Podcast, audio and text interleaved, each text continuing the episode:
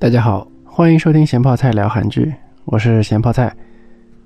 那么看标题，相信大家也知道了，今天我们要聊的话题呢，相对来说是比较成人向一点。那么如果是未成年人听众呢，呃，那么希望能够在家长的陪同下啊进行收听。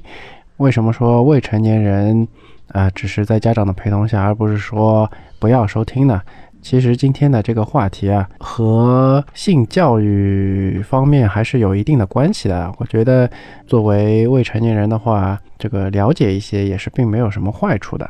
好，那么我们书接正文。那么我们今天要讲的话题呢，就是 S.M。那么依旧是从两部影视作品开始讲啊。那么第一部影视作品呢，就是《解禁男女》，也是也算是近期吧。韩国的一部电影，然后呢，它的主题实际上就是有关于 SM 这一块儿的。那么，相信有些人是听说过这部电影了。呃，那么对于 SM 这个话题啊，很多人应该是听说过，但是并不了解，然后觉得和自己呢距离是相对来说比较遥远的。那么实际上呢，待会儿后面会聊到啊，这个 SM 和我们日常生活实际上并不是那么的遥远。那么我们先聊一聊剧情啊。那么《解禁男女》这部电影呢，是由徐炫和李俊荣主演的。那么小徐和小李这两个人呢，都是歌手兼演员啊。那么徐炫呢是少女时代的一个成员，那么李俊荣呢他是 U-Kiss 的成员。当然这都不重要啊。那么我们的小徐就是这部电影的女主，那么我们的小李就是这部电影的男主。电影究竟是讲什么东西呢？电影主要是讲我们的小李啊是有受虐倾向的这么一个人，后呢他在公司里面上班嘛，一直是把自己的这个嗜好或者是说兴趣爱好吧，啊这一块东西是作为一个秘密的啊，但是呢在呃收快递的时候啊，就一不小心就让自己的同事。我们的小徐就发现了，然后呢，就邀请小徐来，怎么说啊？参与他的这个兴趣爱好吧。只不过就是说，这样的一个邀请啊，并不是像我们平时，比如说一起出去吃个饭啊、打个羽毛球啊之类的这样的一些活动啊，多多少少呢，就是让女主呢在心理上面还是有那么一些些纠结的。但是呢，在之后的一些怎么说尝试中吧，然后我们的女主呢也逐渐的就进入了状态。那么 S M 作为就是社会上面一个也算是比较小众的一个话题，或者是说一个基本上大家都会会把它和性去关联在一起的这么一个内容啊。那么两个人呢也是把它作为一个秘密啊私下的进行，但是后来呢就呃因为一些机缘巧合吧被大家所知道了，呃然后呢就是这两个人。关于 S.M 的这个关系被暴露出来以后，两个人的一些对应和最终两个人手牵手走到一起的这么一个结果啊，那么可以算是一部 Happy Ending 的电影啊。那么这部电影里面最大的一个特点呢，就是说 S.M 和性是相互剥离的啊，就是。大家听到 S.M 的时候，可能会觉得 S.M 是和性相关的一个活动啊。那么这部电影也给我们展示的就是 S.M 实际上是可以和性呃相脱离开来的。那么第二部电影呢，就是五十度系列啊。为什么要说系列呢？就是其实一开始想聊这个话题的时候呢，当然首先就会想到一比较有名的五十度灰嘛。但是然后去搜了一下，发觉说五十度灰其实并不是一部电影啊，它实际上已经有三部了。就是五十度灰一二三，那么演员呢也都是相同的，然后这个剧情也都是连着的，只不过就是五十度灰到了第三集以后啊，这个剧情方面就和呃 S M 这些内容就呃离得比较远了。那么呃如果说是想要看和 S M 相关的内容的话呢，可能就是五十度灰一和二这两部。那么五十度，因为是欧美拍的嘛，那么相对来说，它这里面就并没有把 S M 和性相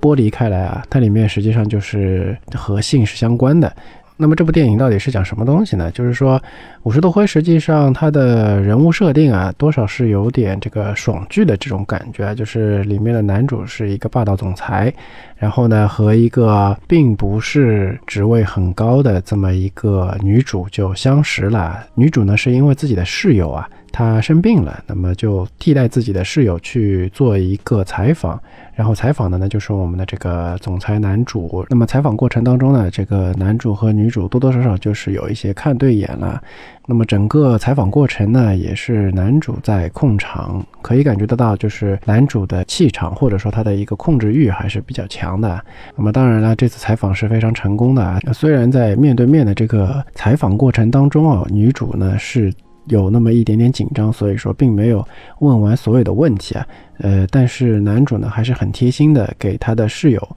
就是关于这些问题啊。把答案都以邮件的形式就发了过去，所以说呢，这个我们的女主还没到家的时候，啊，她的室友实际上就已经收到了这个霸道总裁的邮件了。当我们的女主就是回到家以后，我们的女主的这个室友啊，就称赞她，哎呀，真是办得太好了。那么我们的女主呢，也算是舒了一口气啊，因为毕竟在当面过程当中，并没有就是把所有的问题都问完嘛。那么，毕竟两个人都看对眼了嘛，之后自然就是霸道总裁就去找了我们的这个女主，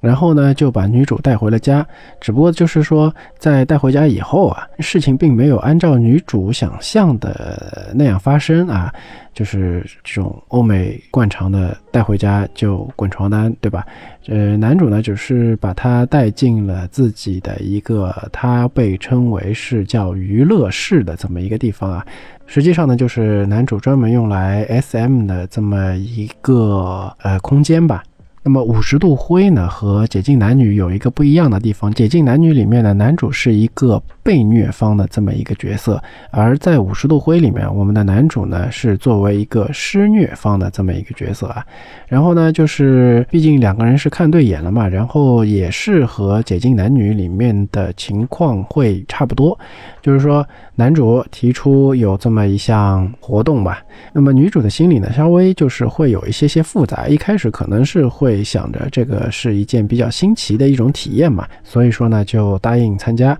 然后呢，逐渐的呢，就是因为爱上了男主嘛，那么是打算尝试接受，并且去了解男主的。只不过就是说，在这个过程当中，发觉说男主呢，他的内心一直是相对来说比较封闭的一个状态啊。呃，逐渐的，就是当然了，最后是逐渐打开，然后呃，最终两个人是结婚了啊。一直到第四，就是第三部啊，第三部的话，两个人是正式结婚了。但是第一部和第二部呢，实际上第一部的结束的地方，女主是愤然离开了，就是因为。女主是已经喜欢上、已经爱上了我们的男主啊，只不过就是说，她觉得男主一直没有办法向自己敞开自己的心扉啊，就是让自己很失望。那么男主这个时候呢，实际上也是已经爱上了女主，所以说呢，在第二部一开始呢，就是呃，本来。作为一个霸道总裁嘛，他对于和自己 SM 的这些对象，因为女主并不是第一个嘛，呃，她之前也有很多这样的一些活动对象吧。那么在之前的这些过程当中都没有像这次的这种感情的一些投入吧。既然有了感情嘛，那么男主呢就是重新去找了女主啊，然后呃一顿骚操作追求啊，然后逐渐放开自己的这个。内心和女主就最终走到了一起。起那么电影的剧情呢？实际上这两部都不是很复杂。然后呢，就是让我感觉到这两部电影里面啊，都是有一些共同点和一些不同点。这边呢，就是想跟大家来分享一下。首先，这两部电影的一个共同点就是说，S.M 这件事情啊。都是由男方来提出的，就是不管这个男方是受虐方还是施虐方啊，就是这件事情就都是男方提出向女方提出的啊。而且很重要的一点，这个具体我们后面会讲到，就是说这两部电影里面都体现了，就是在搞 SM 这件事情之前，是都有一个比较明确的协议，是需要双方去签署的。这点呢非常重要啊，这个我们稍后会详细来讲这一部分。那么这两部电影有一些不一样的地方呢，就是像首先就是我们刚才说的，呃，一个呢就是男方是受虐方，一个男方是施虐方，就是。这个性别在 S M 的这个关系当中啊，它是相反的。那么也是体现出了这个 S M 实际上并没有一个性别的固定的一个模式啊，就是并不是说 S M 啊，男的就一定是施虐方，女的就一定是被虐方，并不是这样的。除了上面所说的这个人设的一个差别以外啊，呃，这两部电影实际上关于主题方面，我觉得还是有一定的差别的。就是说，《五十度灰》，我个人觉得它主题还是更贴近于一个爱情，而《解禁男女》呢，虽然说最终两个人确实是恋爱了，就是走到了一起，但是实际上整部电影给我的感觉就是说，它还是在讲一个 S.M 的一种看法，各方各面。啊，对 S M 的一个看法，比如说 S M 里面的双方。对这件事情的一个看法，就是不同的位置对于 S M 的一个看法。那么这部电影呢，也体现了一个，就是说在社会层面对于 S M 的一个看法。因为剧中最终两个人的一个关系是被暴露了嘛，那么势必就是会讲到一些社会上面，比如说公司里面对于两个人这种 S M 关系的一个看法。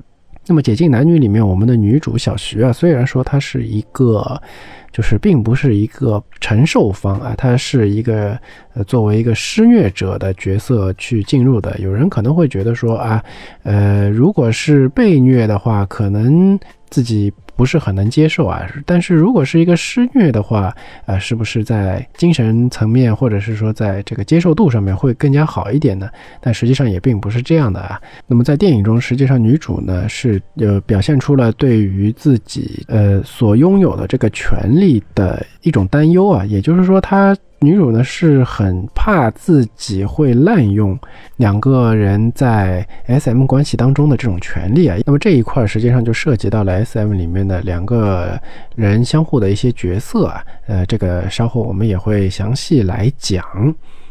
那么说到 S M，实际上我相信有些人可能会呃想到就是性虐待啊。但是 S M 实际上并不是性虐待啊，它是和性虐待是有一个比较本质的一个区别的。那么也就是刚才说的两部电影的一个共同点，就是说两部电影中的角色在正式活动之前啊，实际上就是刚才也说了，都是有签一个协议的。那么这个协议呢，实际上就是 S M 和性虐待的最大的一个不同啊，也就是说 S M。他是参与者自愿的，而且是确保安全的，而且是一个理智的这么一个行为啊。而性虐待呢，主要是指未经他人同意啊进行这个侵犯或者虐待的这么一种行为啊。那么性虐待实际上是会被作为一个犯罪行为，也就是说性虐待是违法的。而 S.M 呢，如果说你们两个人之间呢是就是有自愿的一个协议，而且呢是。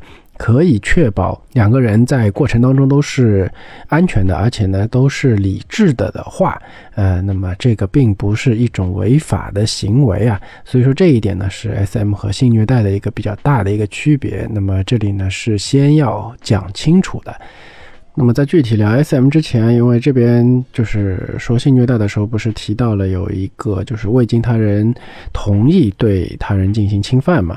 关于这一点，实际上想岔开来聊一下，就是说，在《解禁男女》这部电影里面，实际上它中间是有这么一个情节的，就是女主有那么一个女性的一个朋友，那么她实际上也是一个 S.M 的，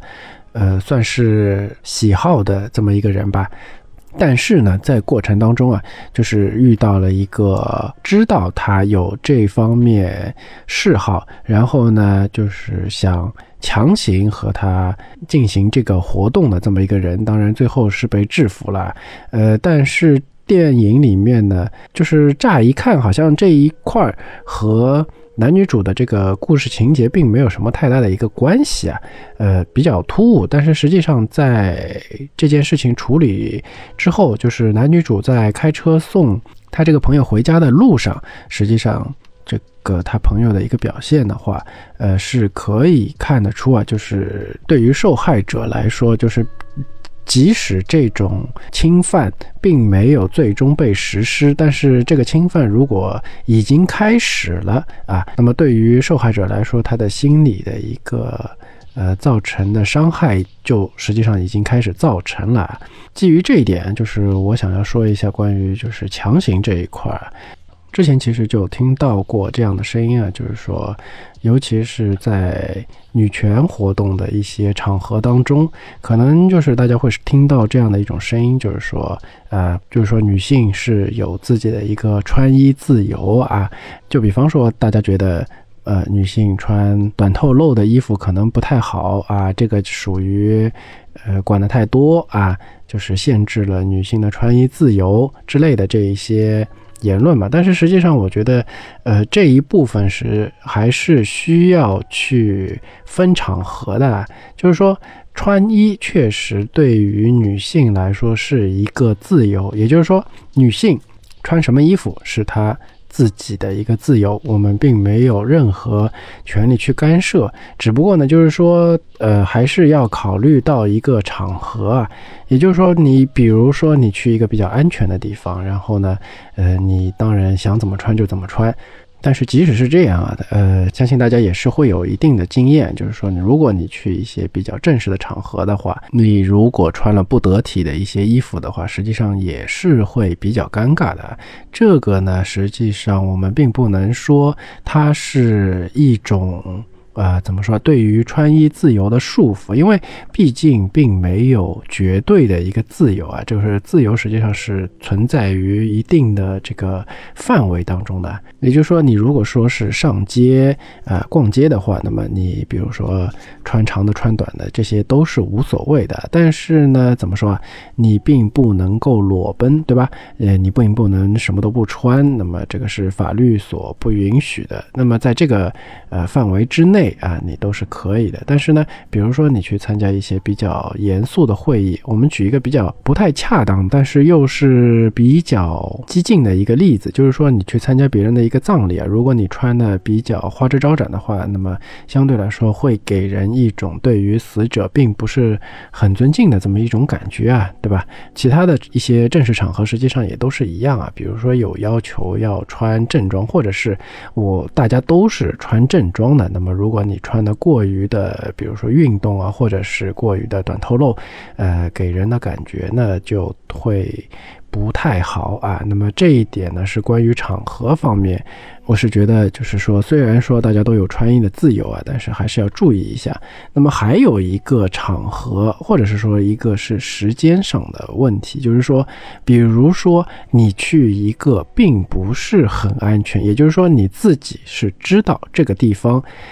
并不是太安全。比方说，你去一个酒吧，而且呢，还是一个你不熟悉的，呃，你也没有朋友一起去的这种酒吧的话呢，我觉得你适当的穿的比较好看一点，比较短透露一点是 OK 的。但是呢，还是要考虑到这个风险因素啊。就是说，你并不能够只想着说，呃，让别人去守法，别人这个侵犯你是他的不对。对，确实，如果说别人就是对你进行侵犯的话，确实他是违法的。但是，就像这个《解禁男女》里面的这个场景啊，里面一样，就是说，这个侵犯虽然如果他实施了，他会获得他的一就是法律上的一个后果。但是啊，但是并不是说侵犯者他受到了法律的制裁以后，这个受害人他心理上面就没有心理阴影了。就是，那么这一部分呢，我是希望可以啊，就是呃提醒到一部分人的啊。那么还有一个就是说，呃，你要走夜路啊，然后呢，那边夜路，比如说又灯也不是很多，然后呢，又是相对来说比较乱的一些区域，尤其是在国外啊，尤其是在国外，呃，比如说你去美国，因为我也已经不是从一个人嘴里了，也是从很多人的嘴里听说过，就是说，你如果是去美国旅游啊，不管是美国去旅游还是留学还是居住啊，就是。说，你如果说大半夜夜的，然后在这个并没有什么人，然后也没有什么灯的一些黑搓搓的地方，如果是走夜路的话，那是相当危险的一件事情啊。那么实际上在国内虽然说整个治安相对来说会比较好一点，但是如果说你是有可能会就是经过这种比较有有风险或者是说有危险可能性的这么一些路段或者是地方的话，那么我也是不建议大家在这个时候去。推崇自己有什么穿衣自由的，那么还是希望大家在这种时候呢，还是可以包的严实一点，那么降低自己受伤害的风险。这一点实际上是一个对于自己来说比较好的一点。那么这一点上面的理解呢，就是说，并不是因为别人的一些违法行为而限制了你的自由，而是说别人有可能对你进行的一些侵犯，而对你造成的不单单是生理上，是最重要的是心理上的一些这个伤害的风险，我们是需要想办法把这种风险去降低的。这一部分呢，实际上大家在生活当中是经常会使用的一种。呃，生活小技巧，只不过就是说，在别的地方使用的时候，大家都并没并没有注意啊。只不过就是在穿衣方面，呃，有一些人可能就会把它和穿衣自由啊，或者是女权啊之类的这种话题去捆绑到一起啊。我举个例子，就好像是说你在淘宝上面买东西啊，你肯定是会去找相对来说这个店家声誉会比较大一点啊，比如说它好评数多一点，或者是说是旗舰店之类的上面去买。对吧？你为什么会选他们呢？实际上也就是为了减少，或者是说避免买到假货嘛，对吧？这一点上面，就比如说你在超市里面，你去买一些蔬菜水果，然后，呃，你也会避免去买一些可能看上去就打了农药的，或者是说可能就有问题的一些一些东西。那么这个时候呢？我们都是不可能去考虑到说，呃，我们我先去买一块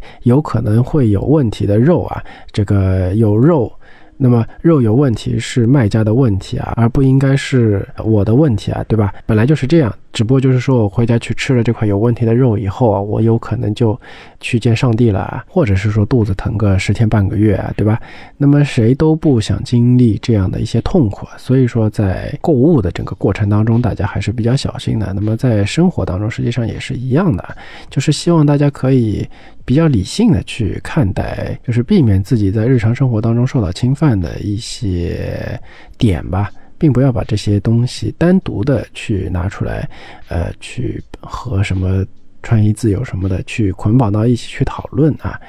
好，那么我们说回 S M 啊，那么 S M 到底是个什么东西呢？对吧？呃，说到现在了，那么 S M 呢，我觉得简单理解可以先理解为是一种角色扮演啊，就是。不管是说男性还是女性啊，就是在 S M 的过程当中，实际上双方都是在扮演某一种角色啊。那么这一点呢，也是和刚才所说的这个确保安全和自愿以及理性啊是可以挂上钩的。然后呢，简单的来讲的话，S M 它的 S 实际上就是施虐癖，和 M 呢就是受虐癖啊。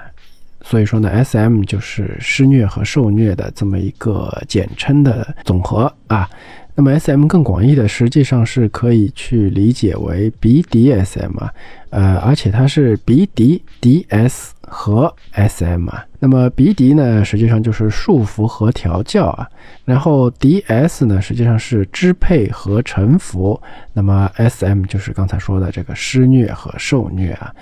呃，那么这几点呢，实际上这两部电影里面都是有一个比较好的一个展示的啊。就比如说是像束缚和调教，就是实际上就是大家简单理解的一个捆绑 play 啊。只不过就是说还是要讲到，就是它是一个安全的，就而且是自愿的。也就是说，呃，在整个过程当中啊。呃，并不是，比如说我是一个施虐方，然后呃对方是一个被虐方，然后我们两个，呃，比如说你同不同意跟我来 SM，然后对方说 OK，然后呢，我就撒了欢的，呃，随便怎么怎么弄都行啊，把它绑成什么样子都 OK 啊，这是不可以的。就是在整个过程当中，还是要不停的去和对方确认，就是我这样的一种行为是不是 OK，然后呢，你再去实施某种就是已经被确认的这种行为啊。然后呢？为什么我说是就是角色扮演啊？就是呃，里面刚才说了啊，D S 它实际上是支配和臣服啊。支配和臣服呢，在这个里面的这个所谓的支配和所谓的臣服啊，它都是我觉得有一定的表演成分在内的。也就是说，呃，就好像那个《解禁男女》里面的男方，他实际上就是在。沉浮的这种怎么说？表演的过程当中啊，他是可以达到自己，比如说心里的一种快感的啊，就是满足感啊。给我是这么理解的。那么实际上，正常生活当中呢，我们也会听到过，说是有支配型人格和被支配型人格啊。也就是说，有一些人他实际上是比较喜欢。呃，去听从一个指令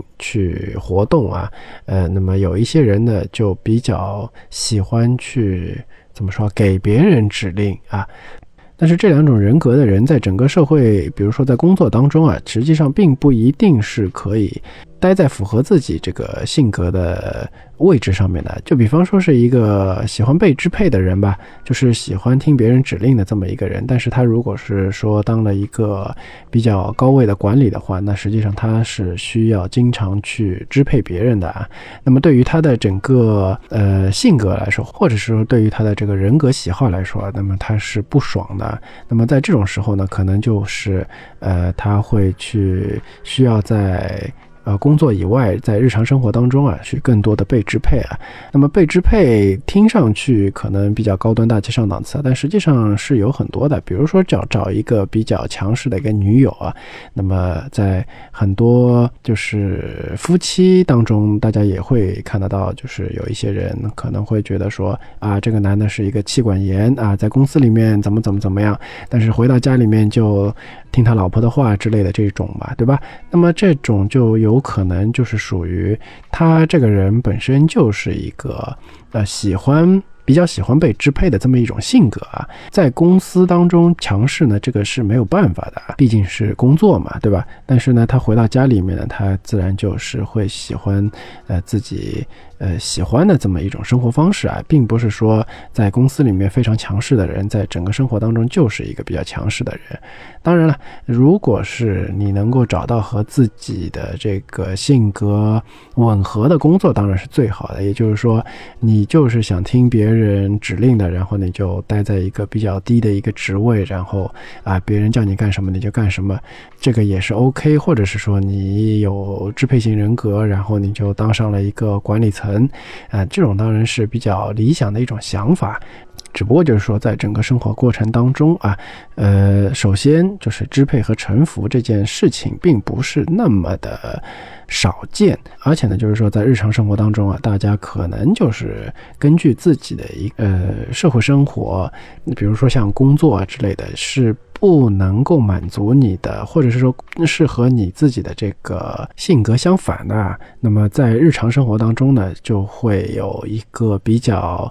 相反的，和工作上面情况相反的这么一种生活。那么在这种情况下面，如果说呃你是和别人，那比如说像刚才说的这种，就是妻管严的这种夫妻啊，男的听老婆的话。那么这种的话呢，实际上是也是属于自愿的，对吧？嗯，毕竟是结婚，两个人都是自愿的嘛，而且可以算是成为默契啊。虽然说两个人之间并没有签过某种合同，说啊，我这个要在生活当中给你下指令，然后你来服从啊，并没有这样的一些。条条款款去协议去签啊，但但是呢，就是说，起码在说两个人的一种婚姻生活当中，呃，可以算是一种默契啊，默认的一种关系。那么刚才说的这个性格方面的内容啊，实际上。就是可能成为 SM 的参与者的一个理由之一啊。那么还有一种理由呢，是就和性相对来说有一些关系了，就是说在受到不管是生理还是心理的一些痛苦的时候，有些人是可以体验到一些性高潮的啊。那么说到这一部分呢，可能有人会觉得说这个东西好像很难理解，但是，呃，在日常生活当中，我刚才也说了，这个 S.M 的这种行为，实际上就是不像电影当中啊，就比如说两个人坐下来啊签合同，然后拿小皮鞭子。呃，小皮绳儿，对吧？绑着抽这样的这种行为并不是很常见，但是呢，S.M 这件事情实际上很常见。下面我就来举几个例子。呃，相信有人可能体验过，有人可能是在这种不同的影视作品当中看到过。也就是说，比方说男女主角正在性生活，对吧？然后呢，女主。她就用指甲在男主背后划出很多道印子，这种场景，对吧？这个实际上也是 S.M 的，可以算是一种吧。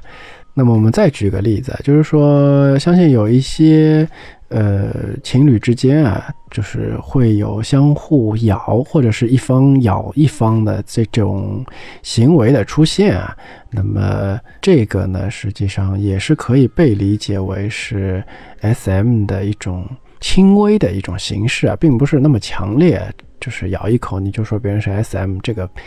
并不是太妥当，因为 S.M 这个词儿实际上现在是被作为一个比较严重的一个。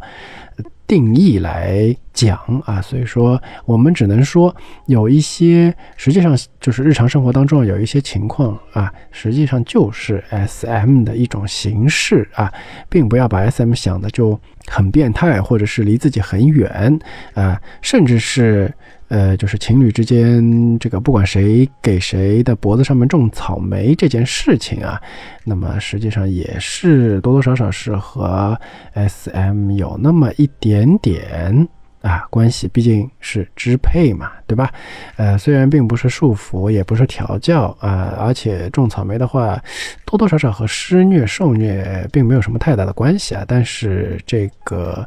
被种的一方啊，多少是有点被支配的这种感觉的。然后呢，这个种草莓的这一方呢，实际上是有一种占有欲的表现呢。那么和 SM 呢，实际上还是可以挂上钩的。那么说的再普通一点，实际上应该是有很多人都会体验过，就是说在性生活的过程当中啊，这个有些时候就是下意识的，不管是男性还是女性啊，在某些呃体位都会。就是更加用力的去，就不管是抱着对方也好，还是说去搂着对方也好，呃，那么这一点上面，实际上多多少少也是，就是说通过一些程度的痛觉去增强自己的，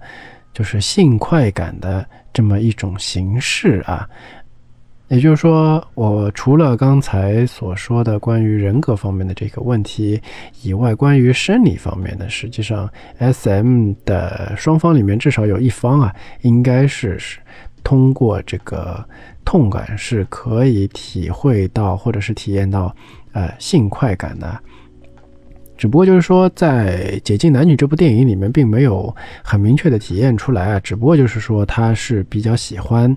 呃，男主是比较喜欢这种痛感的。当然。呃，完全只是喜欢痛感，也不是不存在的，也是有的。那么这个也应该就是这参与 SM 的一种理由之一啊。就是说，有一些人他可能并不是自虐狂啊，并不是自虐狂，但是呢，他可能举个不是很恰当的例子啊，就是说，比如说像搓澡这件事情啊，就是呃，我也去搓过澡，然后呢，我被搓的就是非常的痛，然后我是完全不能接受这种体验的啊。但是呢，有很多人就是非常乐于啊去搓澡，然后呢，有时候越怎么疼怎么来啊。那么这一点上面，你说它算不算是 S.M 呢？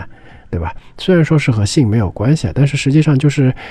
对于痛感，是有一种沉迷的啊。再举一个大家可能并没有非常，呃，感觉和呃痛感相关的一个例子，那就是吃辣啊。那大家实际上有很多人都是非常喜欢吃辣的，但是实际上辣在嘴巴里面并不是一种味觉，它实际上是一种痛觉。那么这一点上面也是一样的，就是说在辣。这个嘴里的痛觉的过程当中，大家实际上是体验到了一种快感的哈，吃辣的非常爽这种感觉。但是这一点上面实际上并和性并没有关系啊，并没有说大家吃辣吃到性高潮啊，这件事情并不存在啊。只不过就是说，痛感它呢是可以有一部分转化为这个性高潮，但是呢人。对于痛感本身也是会有一种怎么说啊？呃，沉迷的啊。那么从上面几个点呢，就是可以让我们更好的去理解啊，为什么会有人去呃这个 SM 啊。那么我个人认为，SM 实际上就是说，如果不像两部电影里面这样严格的去。进行一个仪式啊，就比如说两个人去签协议，然后呢，就是有各种各样的一些道具去进行 SM 这种活动。实际上就是在日常生活过程当中，只要说是有几个原则啊，也首先是自愿，对吧？其次是安全，然后是理智。这边的理智实际上就是克制啊。也就是说，你不能一味的因为爽而过度的一种行为啊。那么实际上，在日常生活过程当中啊，两个人在，尤其是在恋爱关系上面，或者是说是在性生活上面，比如说前戏啊，或者是说在一些整个过程当中，可以尝试着，就是说进行一些怎么说啊，更加有趣味的一些调和剂吧。我是这么觉得的，就是说在情侣关系当中。或者是说，在两性关系当中，呃，实际上就是比较微弱的，或者是说比较低程度的一种 SM 呢，是可以作为普通人的在两性关系当中的一种调节剂呀。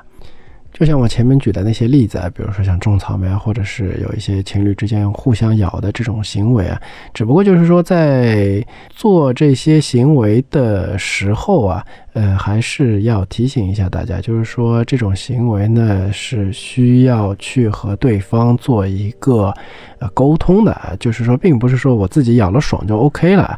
最好呢是在这个过程当中啊，呃，询问一下就是。比如说我咬这么重，O 不 OK？那么在这种过程当中呢，实际就是可以保证两个人相互的安全。而且还有一点想要就是提醒大家一下，就是说这种确认实际上是需要每次都进行的，尤其是怎么说啊？因为其实对于痛感的一种接受，或者是说对于某种行为的一种接受啊，我这边呢是。把它分为四类啊，就是说，首先是完全不能接受，其次是轻度接受，然后是重度接受，最严重的呢就是病态的接受。那么我们举一个例子啊，就是拿痛感来举一个例子，就是说，可能就是有些人就是完全不能接受别人咬他这件事情。啊，呃，就是一点都不能接受，完全不能接受，这种人也是有的。有些人呢，可能是轻度接受，就是说你轻轻的去，呃。咬一下就是磨磨牙这样子是 OK 的，但是你如果说你上去一口就是咬出牙印啊，这个他也是不能接受的。那么对于重度来说，就是说你随便怎么咬都 OK 啊，这只要不要把肉给咬下来。那么剩下来就是一个病态啊，病态的话可能就是说，呃，他在这个程度上面就已经进入了一个会损害、损伤自己的一个程度，就比如说他就是想要别人把自己的一块肉咬下来这种。这当然，这种就是比较一个过激，而且也是不不太常见这么一种这么一种范围啊。我只是想说，就是说，对于任何一种这种行为啊，尤其是具有一定的侵犯性的行为的呃接受度啊，呃，实际上还是会因人而异的，而且是因心情或者是因时间而异的。就是希望大家在的恋爱啊，或者是说在。就是那个那个什么什么过程当中啊，做的一些呃比较有情趣的一些事情啊，呃还是需要和对方，毕竟你这件事情是一个互动的一个行为嘛。那么你在这个互动的过程当中啊啊，还是希望大家可以。时不时的和对方去做一个确认啊，去做一个沟通，那么也这样这样呢，也就不至于说会引起对方的一个厌恶，或者是说，就是他虽然说嘴巴里并没有说他不喜欢，就是说你在做这件事情，他并没有说哎呀不要咬我这样子，但是实际上他内心可能会有一些小揪揪，哎呀，哎呀，好像嗯咬我好疼啊，我并不是很喜欢他咬我这样的一件事情啊。那么这种情况也是会有的啊。如果说并没有去做一个足够的确认的话呢，呃，很可能就是会在心理上面，呃，造成一些不必要的一些小隔阂啊。那么关于就是时间上呢，呃，我相信大家应该也可以理解吧。就是说，呃，可能有些。就是可能两个人在今天啊，呃，做这件事情，他都是完全可以 OK 的。但是在第二天，或者是在别的一个换了一个时间，呃，可能他并没有做某些事情的一些心情啊。当然，那么你再去做这件事情啊，上次虽然说他是同意了啊，只不过就是说这一次他因为心情，所以说这次他不想怎么样怎么样的话呢，如果你事前并没有做确认的话啊。那么可能就会造成一些不必要的困扰了，所以说就是这种事情最好，虽然说是一种情趣吧，但是最好还是严谨一点啊，每次都和对方去做一个确认，啊，呃，这实际上就是可以保证对方的一个体验嘛，自然对方的体验如果能够保证的话呢，那么双方的这个体验自然也就差不到哪里去了嘛，是吧？好。那么关于 SM 呢，我们今天就先聊到这里，我们下期再见。